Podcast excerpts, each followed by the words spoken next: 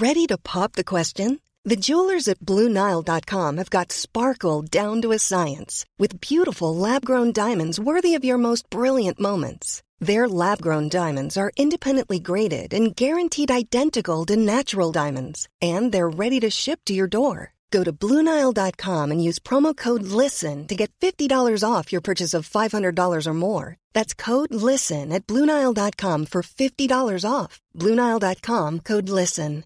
Wow! Nice! Yeah! What you're hearing are the sounds of people everywhere putting on Bombas socks, underwear, and t shirts made from absurdly soft materials that feel like plush clouds. Yeah, that plush. And the best part? For every item you purchase, Bombas donates another to someone facing homelessness. Bombas. Big comfort for everyone. Go to bombas.com slash ACAST and use code ACAST for 20% off your first purchase. That's bombas.com slash ACAST. Code ACAST. El rock siempre da de qué hablar en Flash Black. Solo hay distintas formas de hacerlo. Conducido por Sergio Albite y Jorge Medina.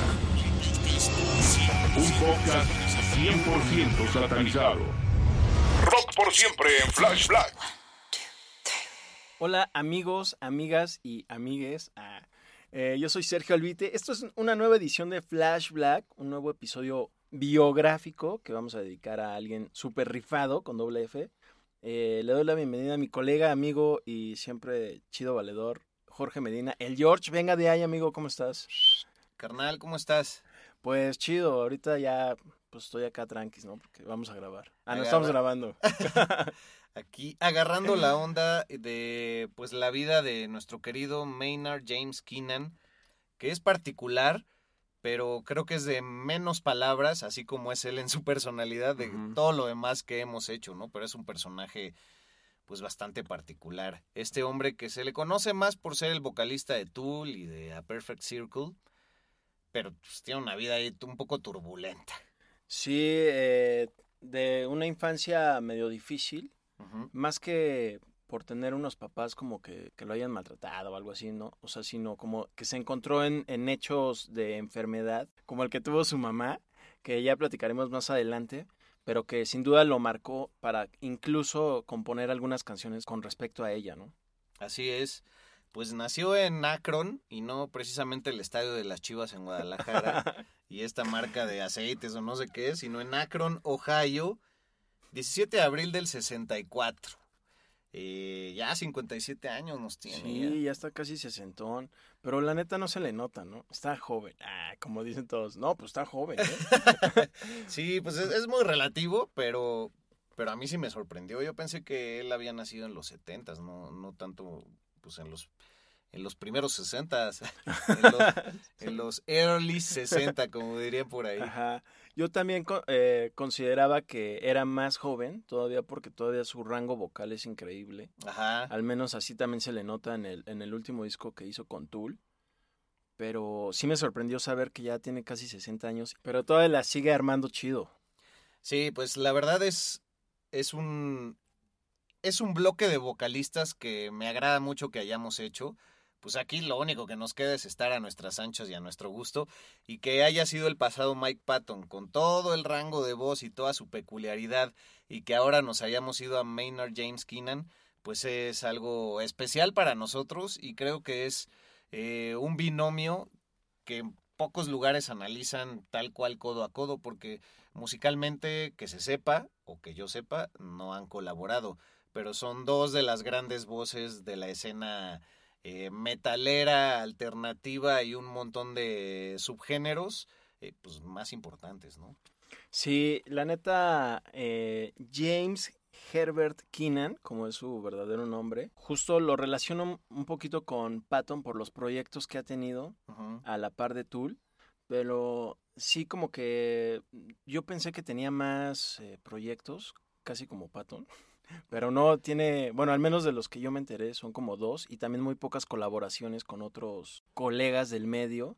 que también son contadas y casi con amigos casi de, del medio musical, pero que hizo a través de conocer antes de estar en una banda. Sí, pues es que empezando porque desde el seno familiar es hijo único, eso define mucho. una disculpa de antemano a los hijos únicos del mundo, que próximamente serán todos, güey, porque hay como una epidemia de hijos únicos en la actualidad. Pero bueno, pues en esa época, cuando todo el mundo tenía cinco, seis hijos, siete, o ya ni vayamos más lejos, pues a él le tocó vivir muy de cerca con un par de padres eh, que eran bautistas, o sea, pues hay un cierto derivado del cristianismo, como sabemos. Se separan también a muy temprana edad y yo creo que por eso es un güey medio reservado. Incluso en las entrevistas se ve que la sufren los entrevistadores eh, a su momento. No les, no les gusta dar en general a Tul entrevistas, a Tul en particular. Pero cuando él lo ha hecho, hay varios videos ahí en YouTube de cómo ha buleado a ciertos entrevistadores y con muy pocos se ha dejado ir, ¿no? Incluso hay uno ahí en que le dice, oh, pero pues hacer rock es fácil, ¿no? Porque pues usas tres acordes y vas cambiando, ahí nos divertimos en nuestro ensayo, le dice el entrevistador bien pendejo. Y le dice este güey, ¿y cómo le ha ido a tu banda? Oh. no, pues bien, Ah, ok, me gustaría escucharlo, ¿eh? Oh, así como, güey. pues, tómala. No, pues le sí. dice algo así como, pues sí, creo que eso es lo que nos diferencia. O algo así. Sí, creo que él eh, tiene además, es un poco intimidante, Ujú. eh, como su- sus rasgos. Su eh, semblante. exacto, creo que son duros Ajá. y eso intimida un poquito. Y fíjate que yo lo digo desde afuera porque obviamente nunca lo he visto, pero también cuando él es frontman en, en los conciertos, también él se queda muy atrás. Y de hecho le dicen un poquito backman en vez de frontman, porque se queda literalmente atrás o como sin muchas luces sobre él. Ajá. Eh, y creo que eso también llama la atención e incluso creo que es una manera intimidante, no en el mal sentido, de, para, para la gente, porque estás acostumbrado a ver al cantante siempre en, en primer plano, ¿no? Sí, brillando ahí. Y creo que en donde brilla generalmente y donde explota y donde casi casi es una terapia para él es en lo vocal, cuando se va con estos gritos que casi casi llega al centro de la tierra, toca el infierno y viene de regreso, ¿no? Pero en, esos detalles de su interpretación ahondaremos más adelante, pero creo que estuvo chido subrayar, así que pues bueno, que, que el ser hijo único y una persona medio alienada y medio castigada por la religión, por el qué dirán, lo afectó. Como decía, a los cuatro años se divorcian sus papás. Entonces, a su papá, por lo mismo de que él se muda a Michigan, es decir, el papá, eh, pues lo ve una vez al año, ¿no? Está bastante distante de, de Ohio, luego su madre se vuelve a casar, está medio incómodo ahí. A los 11 años de Maynard, que bueno, en realidad ahí era todavía James Herbert Keenan, como bien decías, pues su mamá sufre un aneurisma y eso le cambia la vida y de entrada pues también decide irse a vivir con su papá. Entonces ese cambio fue muy particular para su vida. Pues Michigan es muchísimo más de dedicarte a palear nieve, estás en medio de la nada, son granjas, es cazar. Entonces conoce otro lado de la vida y creo que ahí es donde empieza a conocerse un poco a sí mismo, ¿no? Su madre se llama Judith Mary y nada más escuchando el nombre podemos saber que le ha dedicado al menos dos canciones. Hay una con A Perfect Circle que se llama Judith y pues la otra es la de Wings of Mary ya en el 10,000 Days, el disco del año 2006 por parte de Tool, que ya ahondaremos más en esa temática. Pero entonces pues ahí él empieza como que a vivir su vida, dice, no, pues quién soy yo, para dónde voy. Hasta que dando unos saltos, pues decide ser militar. A partir de ver una película que yo nunca he visto, pero que estuve espoteando ahorita en la tele para saber de qué va, ¿no? Que pues es una de Bill Murray. Bill Murray, como Ah. diríamos por acá. Y que se llama Stripes y es del año 81. Es como casi casi dónde está el policía, una mamada así, pero militar. O sea, son dos amigos que entran a la academia militar y por una pendejada que hacen, este, tienen un conflicto internacional después de pas- pasarse ahí un territorio, en fin, ¿no? Pero dices, ¿por qué esa pinche película inspiró a este cabrón a entrar a la academia? Pues bueno, no sabemos, pero duró ahí también muy poquito tiempo. Creo que cuando también estuvo en esta onda, bueno, en el ejército, también fue cuando ahí comenzó tal cual el interés en el arte por parte de, en este momento, James Herbert Keenan, porque todavía no quiero decir Maynard, porque Ajá. ahorita llegaremos a eso.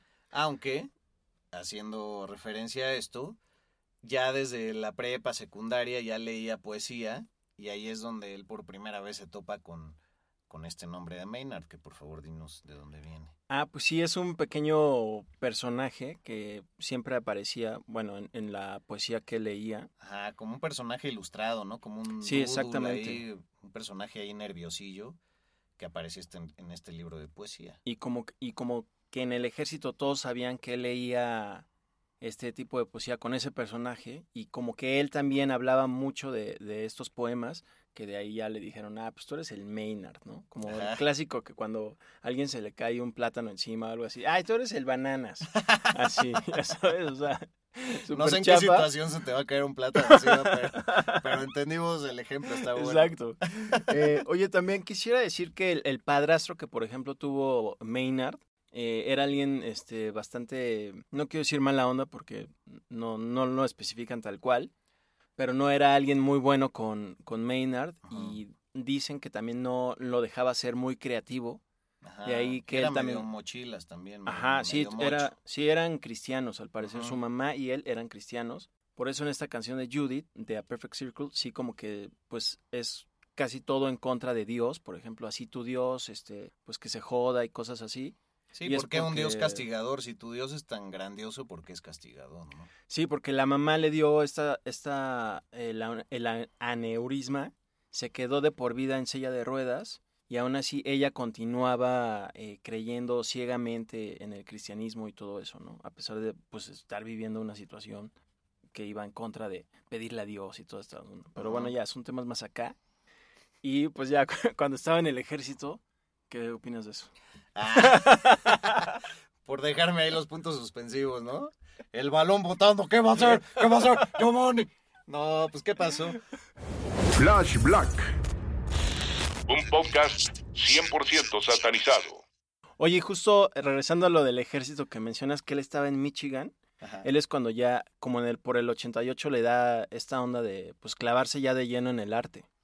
Sí, pues de hecho él, él entra a la escuela militar con el sueño de que le den esta GI Bill, que pues, es como el sueldo para un soldado que le va a permitir este, cursar una carrera. Él ya sabía que quería cursar arte, pero pues nada más dura un año en la academia. Dicen que era bastante bueno, era ahí topógrafo de artillería, o sea que él se dedicaba como a ver el mapita y ver qué rutas de escape y qué diagramas le hacía ahí a su batallón. Pues dicen que era bastante movido y que, que le salía bastante bien. Pero pues por los valores de los militares y sus amigos ahí como que ya no, les no le latió y se le hizo una gran contradicción. Y pues también es por eso que ya en el Undertow es que le dedica la canción de apertura a su época militar, eh, la canción Intolerance, ¿no? En donde, pues bueno, realmente siendo individuos muy reservados y cuadrados y la madre, los militares acaban siendo gente más intolerante que generalmente contra la que luchan, ¿no? Y lo curioso es que siendo militar, ahí es lo- los primeros acercamientos que tiene a lo vocal, porque ahí entra el coro también de los militares y también hacía eh, cross country. Y pues ya por esta desilusión se sale y dice, no, pues voy a cursar eh, arte. Y entonces va al Kendall College ahí en, en Michigan y empieza a ver qué onda, por dónde le da y le late el diseño y el diseño de interiores.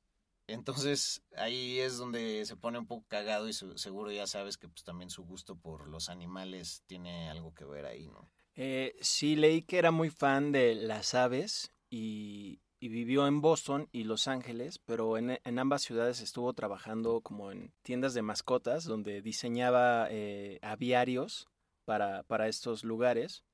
Y también donde él vivía siempre armaba un, un aviario. No tengo certeza si es un fetiche eso casi, pero sí tenía una fascinación muy grande por, por las aves en general. Sí, por ahí dicen que, que no solo diseñaba en las tiendas de mascotas el aviario, sino también pues toda el área de venta de mascotas y demás, pero que en algún momento la caga y lo corren fácilmente y entonces se dedica también a, a diseñar y construir escenarios.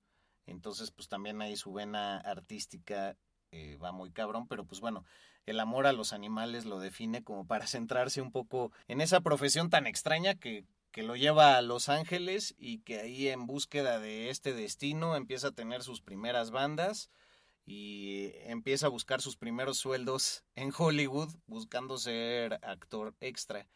Y pues de hecho también se prepara ahí en la actuación. Sí, yo leí que también trabajó en, en películas creando sets, además de que diseñaba escenarios, también diseñaba exacto. este, sets. Ajá. Y también es curioso porque creo que en ese momento todavía no conocía a Adam Jones No, de, de Tool, que es el guitarrista de Tool, pero que él también estaba en estas ondas de cine haciendo eh, diseño para eh, todo lo que es eh, el arte, como en Terminator 2, que estuvo este ah, brother. sí, güey. Y, y bueno, pues también leí que Maynard, eh, se, como no la armaba de extra, o sea, ni siquiera, este, ya cuando Tool ya se hizo un poquito más, más famoso y todo, la- él como ya bajita la mano se metió a estudiar actuación. Ajá, porque llegaba disfrazado, ¿no? Así undercover. Ajá, sí, se para ponía que... así el- los lentes con bigote. Ay, Ajá. chafísimas. Y, y- y ahí entró a, a aprender más actuación y que incluso el director David Fincher alguna vez lo consideró castear para la película de, de Panic Room. Ah, sí, se quedó muy cerca. ¿no? Ajá, y pues seguramente en su lugar contrataron a Jared Leto y qué oso. Pero bueno, pues chido que estuvo ahí eh, co- como contendiente.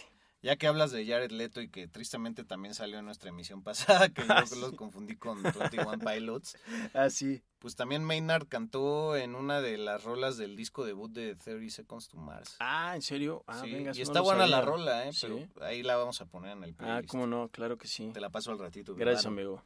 Y este, y bueno, pues de aquí a dónde nos vamos. Eh, pues, pues a su primera banda que se llamaba Children of the Anachronistic Dynasty. Ah, pero espera, no hemos dicho algo muy importante. ¿Cuál? Que este güey era súper fan de Kiss desde que era niño. Ah, claro, güey. y bueno. también de Iron Maiden, pero eso, ese gusto vino después. Pero era fan de Kiss y de hecho cuando vivía con su mamá todavía y con su padrastro, dicen que hizo una figura de cerámica de la cabeza de Gene Simmons, pero pues que estos güeyes ya así persinándose pues estaban bien preocupados por, por el supuesto significado que tienen las siglas de Kiss, ¿no? Nights in Satan Service Ah, sí. o Kids in Satan Service, es que todos le ponen ahí distintos nombres. Exactamente, entonces así fue como que se preocuparon. También hay que subrayar que desde los 60 hay una época en Estados Unidos que se le conoce como el pánico satánico, en donde los medios de comunicación, como siempre, y la iglesia y demás tuvieron mucho que ver. Y por ahí hay unos capítulos que he grabado para otros programas en Spotify que se llama así Pánico Satánico. Búsquenlo a partir de, creo que dentro de dos semanas va a estar ahí. Ah, venga.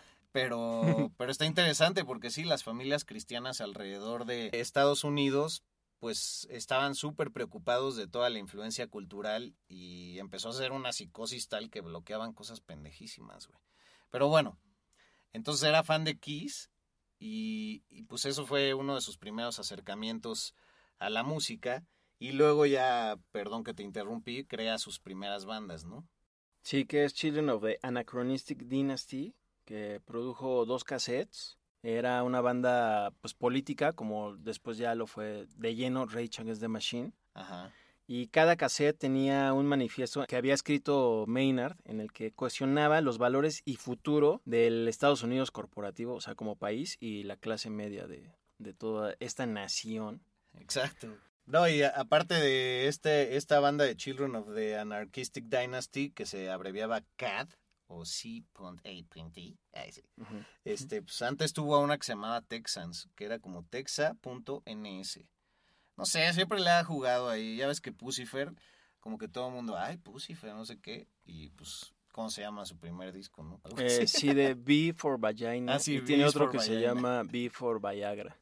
Sí, Sí. o sea, así como Mike Patton es escatológico, pues este güey es muy sexualoide, pero justo ese despertar de que decíamos de moverse a Michigan y todo, pues también le da todo este discurso antipolítica y anticorporativismo, como, como decías, y eso empieza a hacerse cada vez más fuerte y en Tool con esta conjunción de Adam Jones que lo escucha cantar, no se especifica especialmente cuándo, pero fue en un, en un toquín en la universidad y entonces es que lo, lo invita a colaborar y forman Tool, güey. Además, Adam Jones y Tom Morello eran roomies y Maynard le enseña eh, a, Tom Morello el drop D, que es una afinación en guitarra.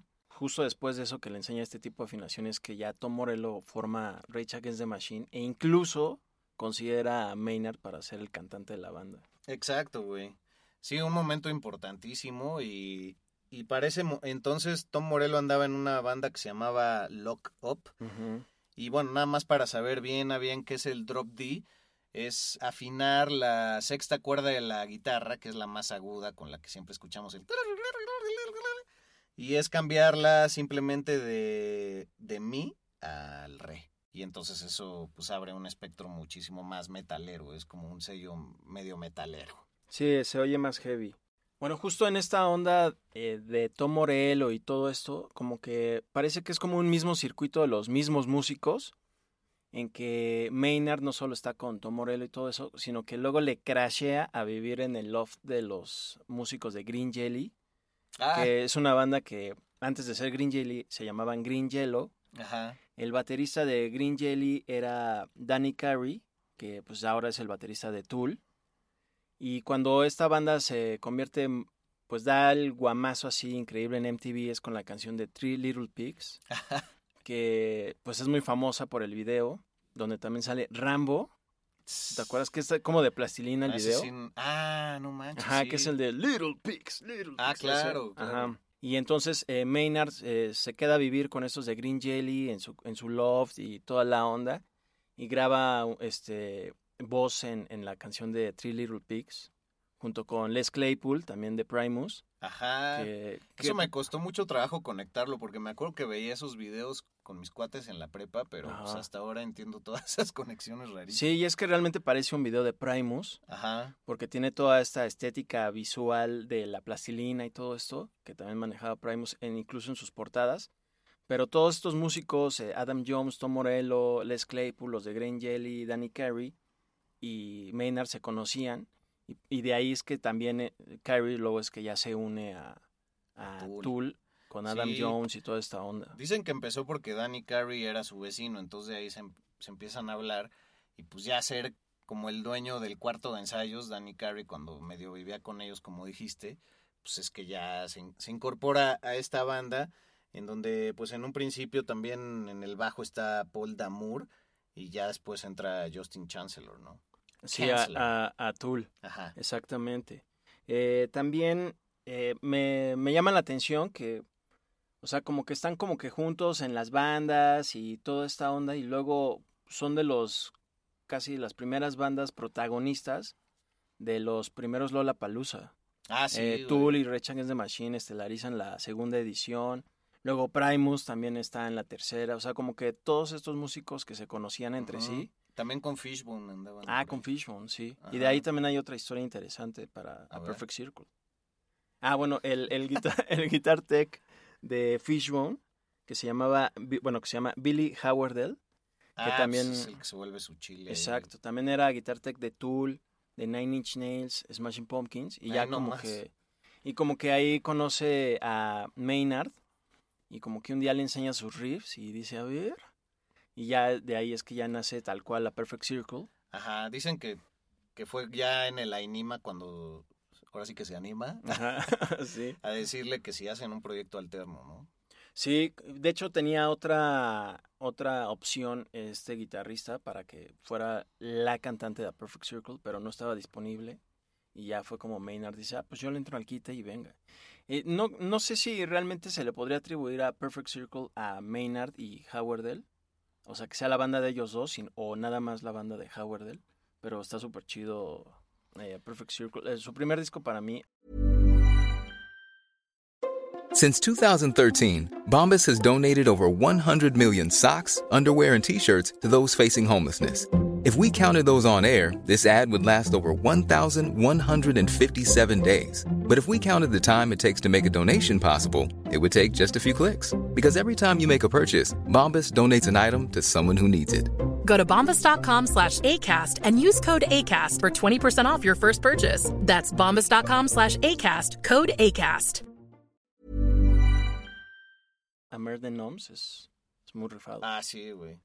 Bueno, también el 13 Step, para mí hay una canción que se llama The News, Ujú. Que 13 Step está chido porque también está basado como en estos 12 pasos para la sobriedad de la AA. Y bueno, pues este es el como treceavo paso que te lleva a algo más espiritual, más vivencial, más meditativo. Y este rollo es como de colocarte una soga al cuello, ¿no? Con la propia adicción. Entonces esa rol es mi favorita de ese disco. Sí, está chido. Ese no lo... es el segundo álbum, ¿no? Ajá. Sí, como que no me clavé mucho en los discos de A Perfect Circle, pero hoy justamente, antes del, del show, estuve escuchando el último álbum de A Perfect Circle que me pareció, la primera vez que lo escuché dije, no manches, qué feo está, güey. Porque yo obviamente esperaba algo súper rocker como el primero, pero ya ahorita con otra visión, también que me ayudó después de hacer el, el show de Mike Patton, me, me, me dio más panorama sobre Maynard Keenan y la banda. Porque está más acá pianito y todo eso, está chido. Sí, tiene sus cosas. Yo soy mucho más fan de Tool. Pero digo, a Perfect Circle hay canciones aisladamente que me mueven, pero pues es que de Tool son discos enteros. O sea, el Undertow me marcó. El Ainima me parece espectacular, güey. Sting Fist es una de mis, de mis rolas favoritas y, y que de morro realmente me voló la cabeza. O sea, dije, "Puta, este explotón, güey, no lo había escuchado jamás en nada, ¿no? Y, y bueno, pues también antes de, de entrarle ahí a, a la Enima, fue que entra este proyecto llamado Kiss My Ass, en donde eh, honran un poco a Kiss y hace este cover a Calling Doctor Love. No sé si la has escuchado. Ah, ¿cómo no? Sí, el de Kiss My Ass, el, el disco tributo, pero está Maynard. Ajá, ah, esa canción canta. Órale, eso lo desconocía por completo, mi gracias. Te agradezco. Sí, porque tiene como una especie de supergrupo en esa canción, pero se me hizo rarísimo. Cuando lo escuché dije, órale, qué raro está. Ajá, es muy cambiante, ¿no? Y Tom Morello también participa en ese álbum. Sí, Ahí está. venga. Se está todo- revela. Todo, vinculado. Se abre un nuevo nivel. Órale, rifadísimo, ¿eh? No, y pues perdón que interrumpí, pero había que decirlo. Y ya para el Anima, pues entran en disputas con la disquera, eh, la Volcano Records, que los hace entrar en un descansote, en donde es que decide ya eh, hacer a Perfect Circle, ahí encuentra ese espacio de paz. Eh, también es cuando se ponen medio pendejos. Digo, esto, el Anima sale en el 96, si no me equivoco. O sea, son varios. 96. Ah, oye, ¿y te acuerdas que me acuerdo hace muchos años que me contaste una anécdota del Anima, de hay un track que es una grabación de un italiano o algo así que pues ahí parece Ah. que hubo un lío con alguien de los de Tool y siempre que escucho ese álbum y llego a ese track eh, me acuerdo de esa anécdota que me contaste, George. Ah, sí, güey, es como un puente musical que hay ahí en el Ainima que se llama justamente Message to Harry Manback. Y es que el güey, no recuerdo bien si era su roommate o algo así, un italiano, y que el güey pues era así bien nefasto, entonces un día le sacó sus cosas y lo corrió a la chingada. Y entonces en ese puente musical ustedes pueden escuchar con un pianito de fondo el mensaje que le dejó pues en su contestadora en aquel momento y pues sí se ve que era de mala calaña el italiano, porque pues primero empieza mentándole la madre en italiano fuerte. Luego se lo dice en inglés, luego le decía hasta que le dé cáncer y que, que se lo hubiera madreado y no sé qué. Entonces, sí es una anécdota algo oscura, pero muy cagada, de esos detalles que se agradecen y que fue una buena forma de, de fintar a este güey, ¿no? Así como, ahí quedas expuesto, cabrón, tu calaña. Que seguramente además no cobró nada por, por Ah, salir en no, ese pues álbum. No. pues obviamente. Filo de la putana. Flash Black. son varios años de descanso. Y ahí también, ya llegando al 2000, es cuando Tool, junto con otras bandas, se vuelve una de, de estos estandartes en contra de Napster y de LimeWire y así, ¿no? Que decían, pues, güey, el MP3 está matando la industria. Porque, pues, en esos momentos sí era tal cual el ingreso de los discos directo a los artistas. Ahora ya se ha diversificado y ya hemos visto cómo venden su catálogo un montón. Pero, ¿qué otros artistas? Creo que Iron Maiden y Metallica también estuvieron en contra, ¿no? Sobre Sí, todo Metallica. fue más Metallica sonado. le dio con todo a Napster y lo- la verdad es que sí lograron como que pues tirarlo. Creo que todavía existe, pero ya nadie los pela, sinceramente, porque yo todavía no sé bien de la relevancia. No, y aparte, Napster. pues ya ahorita no te vas a arriesgar a bajar un montón de cosas que la neta luego. Sí bajabas mierda, güey. Yo. O sea, la, Sí. estaba mal producido o en malos niveles. O alguna vez bajé algo que yo traía los audífonos y un agudo me chingó el oído, cabrón. Ah, cámara. El oído derecho, así de. pues qué mala broma, ¿no? Ah, no, hizo, qué güey. mala onda, amigo. Lo Bueno, lo fui recuperando, pero sí me chingó el oído unos meses, güey. No, pues gracias a Maynard que desapareció esa onda y a Lars Ulrich que acabaron con Napster. Generación Winamp, aquí Sí, estamos. Winamp. Que era el reproductor para escuchar todas esas madres. Sí, me acuerdo que en el 2000 estaba con todo Winamp y también estaba con todo el disco de Lateralus, Uf, que es increíble ese álbum también de Tool. sí, qué gran disco, güey. Sí, eh, también leí que, por ejemplo, Maynard eh, hizo como casi un acuerdo no escrito o no oficial con Adam Jones de cada cinco años sacar un disco de, de Tool Exacto. para darle como pues un buen espacio y también preparar un buen, un buen álbum. Digo, después ya se extendió muchos años con, el, con el último disco de Tool, que pasaron Sí, güey. Pues más de 10 años, Sí, como 12. 12 años, o chance 13 creo, 13 años. Ajá, casi. Eh, y muy chido Lateralus es, creo que, no, no creo que sea mi favorito, pero creo que así como salieron en ese orden, los de Tool, mi favorito creo que es Undertow, luego Anima y luego Lateralus. Sí, yo creo que el mío, Anima, eh, Lateralus y Undertow están así en el nivel 2, güey. Es que Lateralus, lo que a mí me marcó es el arte del disco, que es donde empiezan ya a colaborar con Alex Gray. Y el librito de, de SSD traía pues una mica transparente en donde en cada una Alex Gray es un gran artista gringo que he tenido la oportunidad de conocer, ha venido a México un par de veces y un amigo era traductor y gracias a eso lo pude conocer. Pero pues es un güey que dibuja todas las capas energéticas del ser humano y todas las capas anatómicas. Y por supuesto viene de una activación de psicoactivos muy cabrona, cosa a la que también Maynard eh, ha estado expuesto. Muchos años colaboraron en cosas de museos y así. Y bueno, este artista Alex Gray todo lo hace en óleo, entonces es en verdad alucinante. Gray se escribe con E e Y, por si lo quieren buscar, está ahí en Instagram. Y junto con su esposa, si no me equivoco, que se llama Alice, crean obra espectacular y tiene también un libro en donde habla sobre su experiencia artística que se llama The Mission, The Mission of Art. Y bueno, él va relatando poco a poco cómo se fue sensibilizando para llegar a ser el gran artista que es, ¿no? Y creo que sí, el 10,000 Days también tiene el arte de Alex Gray, que son estos como rostros cambiantes que siempre está al frente el rostro, nunca ves la parte de detrás. Y ya para el último disco ya no sé si colaboraron con él, pero bueno, ya me estoy saltando mucho, perdón. Eh, creo que sí, también le entró, porque tienen una relación ahí muy... Muy cercana. Exacto. Entonces creo que sí le entró. eh, y, e- y el arte de Lateralus sí es eh, increíble. Sí, O sea, ojear nada más el, el, el booklet. De hecho, viene un material, es mica, como dices, ¿no? Sí, todo, todo es así, pues difícil de, de, de incluso de tratar, porque, bueno, yo que soy muy especial con mis Sí. discos, de- no me gustaba agarrarlo totalmente para que se marcara la mica con mis huellas digitales. exacto. Puta, y ahora que lo pienso ya no sé dónde dejé ese disco, Ah, cabrón. te pasó como el meme del niño que se despierta en la noche así de, ¿qué pasó con mi playera, güey? Sí, güey. me acaba de caer ese 20. Pero bueno, es impresionante y hay que hacer ese paréntesis también. El Lateralus se lleva el, el Grammy por la canción de Schism, que pues, es la más tranquilona, pero es una gran, gran rola con muchísimas capas. Eh, pero desde el Undertow ya fueron disco de oro y el Anima creo que fue platino. Y bueno, pues hay que hablar del estilo musical, ¿no? Es, es tremendamente poderoso.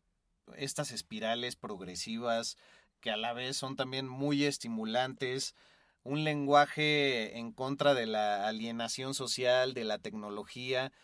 Pues sí fueron profetas de muchas cosas, volteando a ver ahora cómo está el mundo, porque a muchos les parecía muy agresivo su lenguaje visual, algunos de sus videos fueron censurados en MTV, por, sobre todo algunos que trataban como de abuso a, infantes y bla, bla pero pues ya para la imagen que tenían para el Lateralus, pues eran estos como especie de pseudohumanos metamórficos, asquerosos eh, y dependientes totalmente de del gobierno, ¿no? Y toda esta sublemación, pues sí ha sido muy criticada desde el discurso y muy bien llevada a la lírica y a la música que es explosiva y a la vez puede ser súper etérea. Y también mencionar que ese, ese eh, disco de Lateralus como que marcó a muchas bandas que hasta la actualidad sí suenan eh, como wannabes de Tool. Sí, es difícil encontrar a alguien que suene como Tool antes de ellos, ¿no? Pero después Sí, es muy fácil. Porque su estilo es, es como alternativo, como que creo que se da con mucho de este inicio de la década de los 90, que estaba el grunge y todo eso, pero lo fusionan increíble con, con un poquito de King Crimson y ya se vuelve ahí un alternativo progresivo muy elaborado. Exacto. Eh, justo Maynard como que es el que, no se dice tal cual, pero él es el que tiene mayor eh, dominancia en la escritura de, de las, de las canciones, aunque siempre lo han manejado la banda, como que todos lo hacen de manera conjunta y todos reciben el mismo crédito.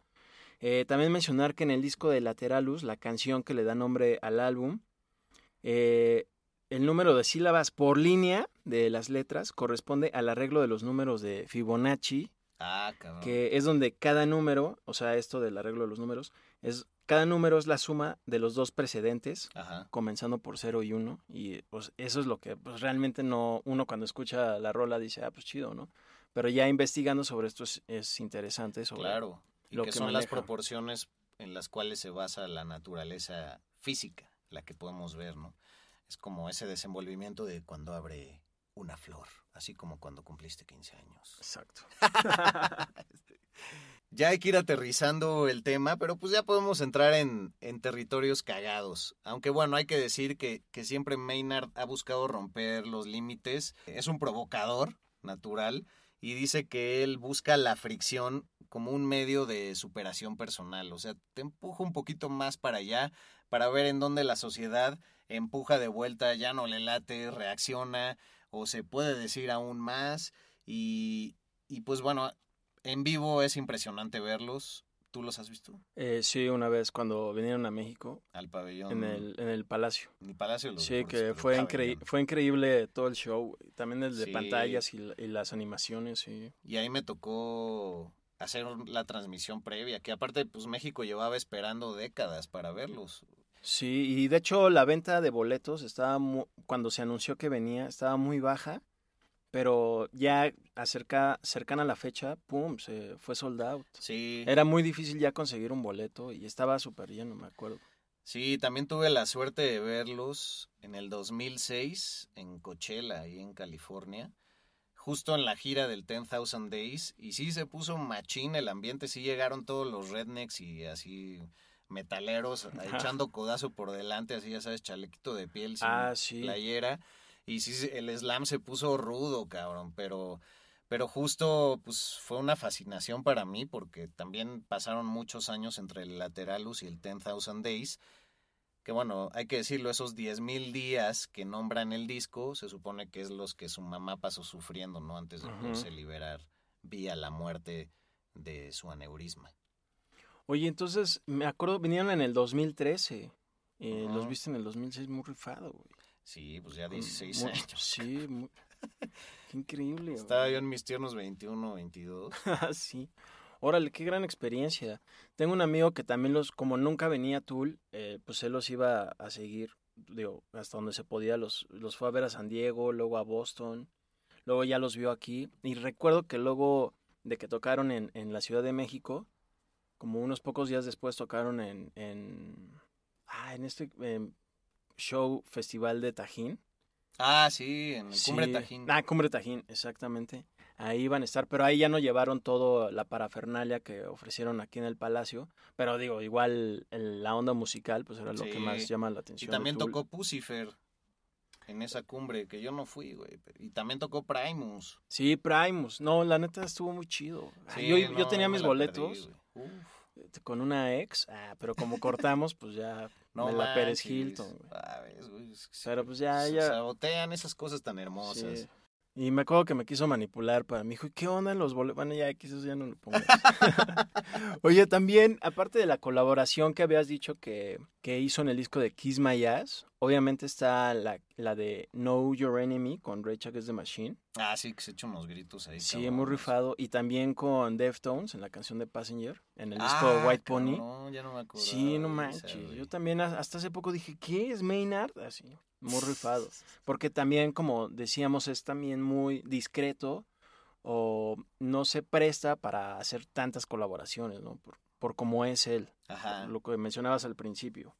Sí, pues sí es para volarte el peluquín, ¿no? Como el que él usa. Ajá, Sí. Sí, usa muchas pelucas, Ajá. porque mucha gente se preguntaba si sus, sus dreads, sus rastas eran reales cuando sale al escenario, pero en realidad son pelucas. No, pues ya parece una alopecia fuerte. Sí, ya, ya, ya se dejó ir. Se dejó la frente. Todavía le alcanzaba el mohawk ahí en Coachella, güey. Ahí sí iba con un mohawk y sí se veía bien rudo. Ah, y de hecho hay una anécdota también que lo primero que hizo cuando se salió de la academia militar fue hacerse un mohawk, güey. Ah, muy chido, porque así lo recuerdo en los inicios de, de Tool, Ajá. cuando justo en estas actuaciones de Lola Palusa. también leí que él es muy espiritual, Ujú.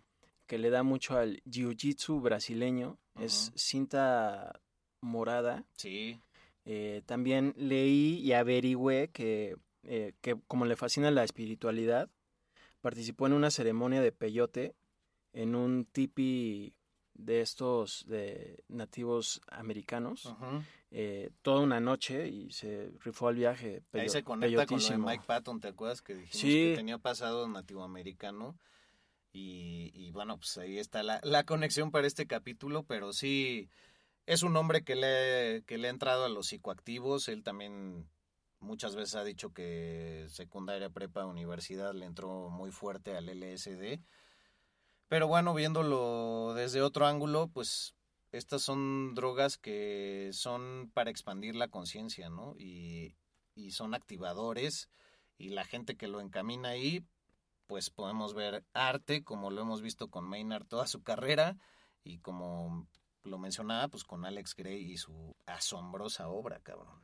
Sí, él siempre ha sido partícipe de que el oxígeno en el cerebro es eh, muy importante, obviamente, porque eso también desarrolla más la creatividad y la productividad, cosa que se ha visto en su carrera como músico, porque además toca el bajo, la guitarra, el piano Ah, sí. y bueno, además canta, ¿no? Y en sus primeros años empezó con el bajo. Exacto, ajá. Sí, no, no, no fue de lleno a cantar, ¿no? Ajá. Sí, también trabajó una respiración que lo tiene hoy como uno de los mejores cantantes, porque se dice que él la equilibró su respiración con cada paso que daba al caminar. O sea, que casi casi respiraba cuando daba un paso. Ah, como Cuando un caminaba. tempo, digamos. de- Exactamente. Oye, pero que ahora se jodió un poco, me decías antes de grabar. Sí, porque le dio COVID el año pasado, eh, cuando comenzó la pandemia, como que le dio, la libró, y pero en noviembre del 2020 le volvió a dar y pues otra vez. Y entonces sí quedó, dice que él quedó un poquito mal de los pulmones, siente que no, no están como, como antes. Y pues también como mencionábamos, ya está cercano a los 60, entonces ya no es lo mismo. Pero afortunadamente pues, está chido actualmente con su huerto que tiene en su casa. A que de ahí come todo, ¿no? Así de que, "Ve que- una ensaladita, Marta. Ay, sí. Sí, Marta James Keenan. Ay, sí. sí que sí que pues no tiene que ir a, al mercado, al tianguis con su bolsa en el mandado o al súper porque ya tiene todo en su casa y que ahí lo come. Qué rico, güey. That's the dream, cabrón. Sí, la neta eso está muy chido. Así dice, "Ay, un jitomatito, a ver, espera." Y pum. y que también tiene su, su lugar este de, de vinos en Arizona, Ajá. pero que es totalmente vegano, pero pues fue un poco como un accidente, no entiendo bien por qué, güey. Creo que es porque la zona lo, lo define un poco así, güey. Sí, no tienen ningún producto animal Ujú. y pues que por accidente, como bien dices, así pues fueron son totalmente veganos, a pesar de que creo que ni siquiera él es vegano o algo No, así. él ha dicho, pues, si fuera por mí, tendría tocino el vino, pero... Ajá, sí. sí, porque alguna vez publicó o salió una foto donde le está pintando dedo a los veganos y justo con, con un tocino en mano. Pero pues él ha continuado haciendo eh, sus vinos de esta manera. Se llaman Merkin Vineyards y Causius Cellars Winery, que Ajá. tiene desde el 2009. Entonces ahí se rifa chido. Tiene ahí ya un buen patrimonio. Además de las regalías que le ha de dar Tool, ¿no? Sí, pues en esa pausa entre el Lateralus y el 10,000 Days, dos años antes del 10,000 Days le empezó a dar a los vinos y pues ya ahora tiene una experiencia de más de 12 años, ¿no? Y de hecho sale en un documental que es de puros vinos, que salió en 2010. O sea, Maynard está en todos lados. Bueno, no como Mike Patton, pero... Sí, pero de hecho es muy divertido seguirlo en Twitter, por ahí síganlo, siempre es muy polémico y pues anda ahí hablando de cualquier mamada. Y además sigue a muy poca gente, ¿no? Ajá. Pero no sigue a cualquiera, pues, porque de hecho encontré un artículo donde eh, hablan de cosas que puedes saber de Maynard James Keenan con solo ver a la gente que sigue en Twitter. Ah, bueno, Sí, que es muy selecta, pues. hay que checarlo. Oye, pero pues Pucifer, ya para cerrar el tema, es prácticamente como su proyecto solista. Ha tenido a gente hasta como Mila Jovovich ahí cantando. Y siempre están rotando los músicos, así como con A Perfect Circle, que solo eh, pues es Howard del, y él y los demás eh, han sido músicos que han estado en los Pixies, en los Queens of the Stone Age, en Primus, en Smashing Pumpkins con James Iha, Ah, sí. en Nine Inch Nails. Pues en este sí, él es el único pilar que permanece. Y debo decir que a mí lo que me gusta de Pucifer es que cuando su voz la contrapone o la alterna con voces femeninas como hace solamente con Pucifer, me gusta bastante. Creo que es una fórmula ganadora. Fíjate que yo no le he entrado tanto a Pucifer, como que no me ha llamado la atención. Pero llegué, por ejemplo, a, Perfect Circle por accidente. Y Tool siempre he sido fan. Pero ahora que lo mencionas, le voy a dar a Pucifer. ¿Te agradezco, amigo? No, por favor. Yes, gracias. Y también dicen que Pucifer es una banda que inicialmente empezó para un cameo en una serie de HBO que ya no recuerdo cuál es, pero la podemos luego buscar ahí para ponerlo en redes. Y que ya después se volvió una realidad que dijo, ah, pues sí estuvo chido, güey, esa rola que hicimos para el pinche cameo. Pero bueno, ya que decíamos que las redes, eh, él no sigue a nadie fácilmente, ustedes que sí siguen a alguien fácilmente, síganos en arroba flashblackpod. También estamos ya con nuestra página de internet www.flashblackpodcast.com. Sigan al buen Sergio Albite, arroba albuitre con B chica, y su servidor, arroba medinaudio. Y ya conejo, ratón. Bueno, y pueden comentarnos también en nuestras redes cualquier cosa, alguna sugerencia de quien quieran escuchar algún episodio biográfico o lo que sea. Ahí los estaremos atendiendo, como no, atención al cliente. Claro, ¿y qué les late, qué no? Estamos al pendiente. Ustedes dirán, porque no news, good news. Hasta luego. Hasta luego. Rock por siempre en Flash Black. Conducido por Sergio Albite y Jorge Medina. Flash Black. El ADN del rock está en Flash Black.